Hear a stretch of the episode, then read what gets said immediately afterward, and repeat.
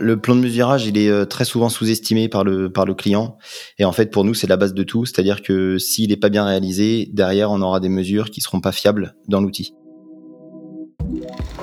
Tetris, vers l'usine 4.0 par Damétis. Le podcast qui accompagne les acteurs de l'industrie dans leur transition environnementale, brique par brique.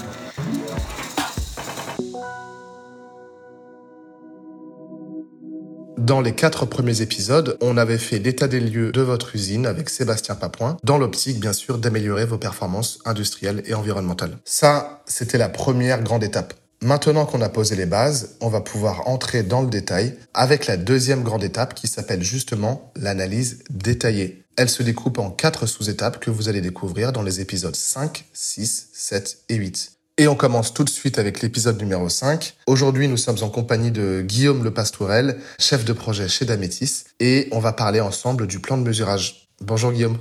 Bonjour. Pour commencer, je te propose de parler de ton expérience professionnelle dans le domaine de l'énergie et plus particulièrement chez Damétis. Oui, bien sûr. Donc, euh, moi, Guillaume Le Pastourel, ça fait euh, huit ans à peu près que je travaille dans l'énergie. Euh, j'ai toujours été prestataire et j'ai fait des missions diverses et variées, de la mesure, de l'audit, des études, euh, ISO 50001, euh, et puis un petit peu de formation et de commerce en parallèle de tout ça. Et ça fait une année que je suis chez Damétis. On va parler un peu plus de ton métier et puis on va le relier évidemment au sujet du jour. En quoi ça consiste le métier de chef de projet? C'est quoi tes principales missions au, quotidien? Ouais, le, métier de chef de projet. Alors moi, je suis chef de projet euh, côté implémentation logicielle. C'est un nom barbare pour dire que j'installe euh, la solution MyDametis euh, sur les sites industriels, donc chez nos clients. Au quotidien, chronologiquement dans un projet, on va dire, je fais en numéro un l'avant-projet, enfin l'avant-vente pour euh, pour aider nos commerciaux à chiffrer la prestation et remettre une offre. Deuxièmement, euh, je réalise euh, la première étape du projet qui est donc le PDM. Alors c'est un acronyme pour dire plan de mesurage. Donc on verra un petit peu par la suite ce qu'il en est, mais on va dire c'est une c'est une préétude avant la phase 3 qui est l'implémentation du logiciel où on vient intégrer les différentes variables et donc les différents capteurs du site dans notre solution euh, euh, logicielle. Ensuite, on vient adapter ces fonctionnalités, donc toutes les fonctionnalités du soft euh, par rapport aux besoins du client. Donc, ça veut dire c'est des synoptiques, des vues, des rapports, des modèles, etc. Plein d'autres, plein de fonctionnalités. Et en dernière partie, on a la formation du client. et ça, du coup, ça nous arrive jamais de, de, vendre un logiciel sans former le client. Le but, c'est qu'il soit autonome. Donc, en fait, on le forme directement sur site pour lui montrer un petit peu tous les différents points du logiciel. Ok, donc il y a un vrai, un vrai rôle d'accompagnant dans ton métier. Exactement, oui. Pour revenir justement à, la thématique, euh, au cœur du sujet de notre épisode, en quoi c'est important de réaliser un plan de mesurage? Alors, le plan de mesurage, il est euh, très souvent sous-estimé par le, par le client. Et en fait, pour nous, c'est la base de tout. C'est-à-dire que s'il n'est pas bien réalisé, derrière, on aura des mesures qui seront pas fiables dans l'outil. Donc en fait, euh, c'est un état des lieux, pour vraiment préciser les choses, c'est un état des lieux des capteurs qu'il y a sur site. Et l'idée, c'est de répertorier euh, tous les capteurs, de les classer par ordre de priorité, à savoir qu'il y a des mesures qui sont plus importantes que d'autres selon euh, la maturité du site, selon le client qu'on a en face. Et donc évidemment, en face de chaque mesure, on va y mettre la technologie, l'emplacement, les marques, les échelles, etc. Donc la plage de mesure, etc. Enfin, plein d'éléments techniques qui vont nous permettre de préciser chaque point de mesure. Derrière, on va essayer d'en pressentir le bon fonctionnement ou non de chaque euh, point de mesure. Euh, et donc après, il sert de plan d'action pour le client, à savoir euh, est-ce qu'il y a des mesures qu'il doit rectifier, est-ce qu'il y a des mesures qu'il doit ajouter. Et puis suite à ça, il sait en tout cas le plan d'action qu'il doit mener pour arriver à une implémentation de MyDametis. Est-ce que tu peux nous dire en quoi c'est une étape décisive pour la suite? C'est une étape décisive. En fait, elle permet de conditionner la bonne remontée des données. Et donc en fait, une fois que l'installation du soft est faite, le client il est content parce que toutes ces mesures sont fiables. Ça c'est vraiment dans un monde idéal. Mais alors sans la partie plan de mesurage, eh ben, du coup il peut pas faire les calculs qu'il souhaite, il peut pas faire les ratios qu'il souhaite.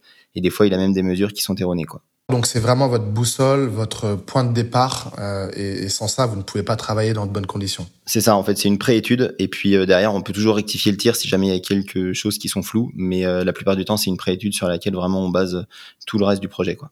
C'est quoi les prérequis justement côté client pour pour réaliser le plan de mesurage, et puis de votre côté aussi en tant que prestataire alors, ce qui est le plus important, c'est que le client ait une bonne connaissance euh, de son site. S'il a une bonne connaissance du site, il va savoir où sont ses mesures et où sont ses utilités et les consommateurs d'énergie en face. Et pour Damétis, pour le prestataire, euh, on va dire qu'il faut qu'il témoigne d'une bonne expérience dans l'énergie, car si le client n'a pas toutes les clés et n'a pas toutes les précisions, le prestataire va pouvoir s'adapter et trouver par lui-même certaines certaines réponses.